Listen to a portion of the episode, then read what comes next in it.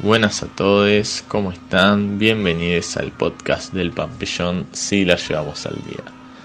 En el día de hoy vamos a tomarnos de una clase de Lucrecia Zamboni para dar cuenta del texto de Comte, la lección primera en curso de filosofía positiva.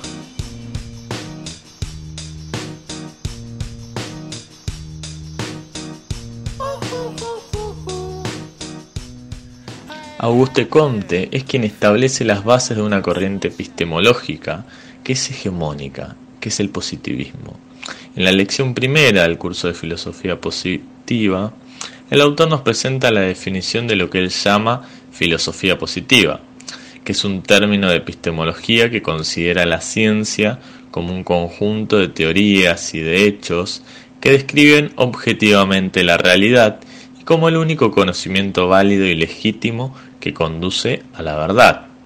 De este tipo de planteos se desprenden una serie de cuestiones como el cientificismo, la normatividad, el problema del método, la racionalidad científica, la clasificación en ciencias, el problema de la demarcación, el problema de la neutralidad y la concepción positivista de la historia.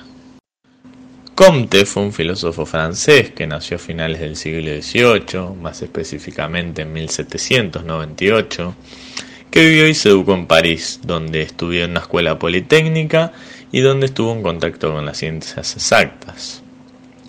Él compartía el concepto de reorganización de la sociedad humana a través de la dirección de las ciencias positivas.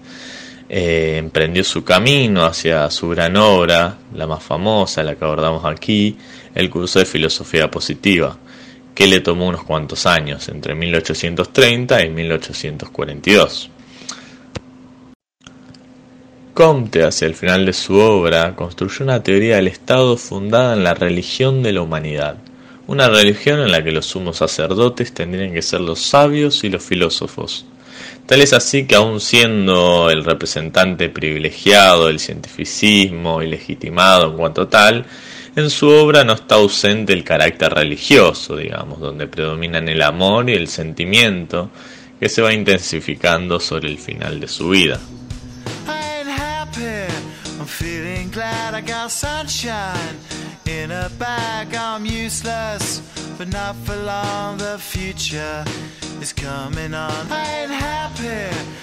El curso de filosofía positiva trata de un curso justamente que Comte comienza a dictar en 1826, pero que se ve interrumpido tras un corto número de sesiones por una grave enfermedad. Tuvo una internación en una clínica psiquiatra y retoma la exposición del curso en 1829 y convencido de la utilidad de sus lecciones, decide publicarlas. La primera edición aparece en 1830 como primer volumen con 18 lecciones. El texto que nos encontramos hoy es la primera lección de este curso dictado por Comte y posteriormente publicado en formato de libro. El mismo autor indica que en esta primera lección desarrolla la definición de lo que él llama filosofía positiva, o conocida en otras palabras como positivismo.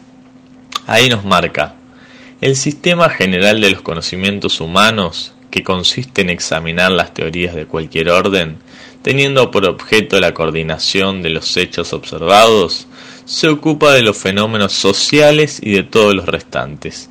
Designa una manera uniforme de razonar, aplicable a todos los temas sobre los que se puede ejercitar el espíritu humano.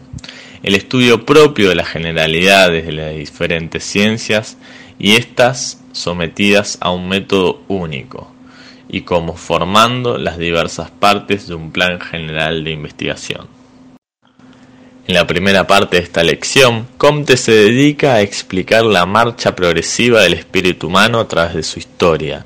Describe lo que considera una ley fundamental en el desarrollo de la inteligencia humana.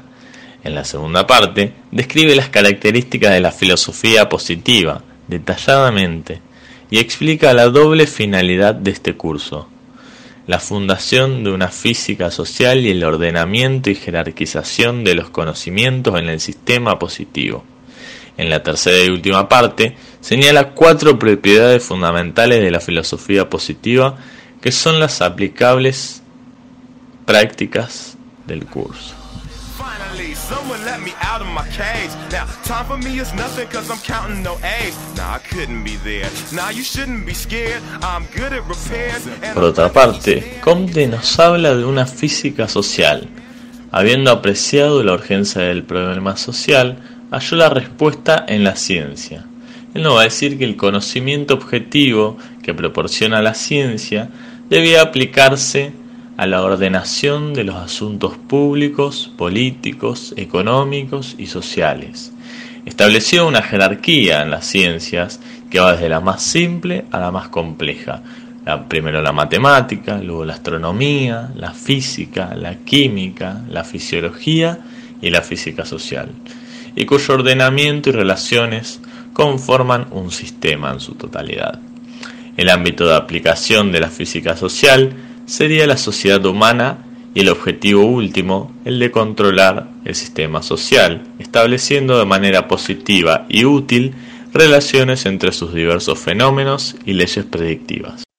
Pero esta ciencia no estaba constituida aún. Pensó que podía fundarse sobre la base de una historia del desarrollo social y hacer de la historia una ciencia, puesto que para él la vida social de los hombres debía ser puesta bajo los parámetros que la ciencia impone. Comprometió su obra Comte a dirigir el destino de la humanidad, destino que hacia el cual la humanidad se encaminaría, orden y progreso, abogando por un mundo predecible en un desenvolvimiento histórico, espiritual y epistemológico, gradual y continuo. Tanto su ley de los tres estados como su afán clasificatorio de las ciencias tendían a homologar los hechos naturales a los sociales, mediante el rechazo de explicaciones teológicas o metafísicas, y ateniéndose al objeto dado en la experiencia y a la unidad del método, para obtener leyes universales que pudieran explicar los fenómenos de una sociedad que requería de una especificación y división del trabajo cada vez mayor.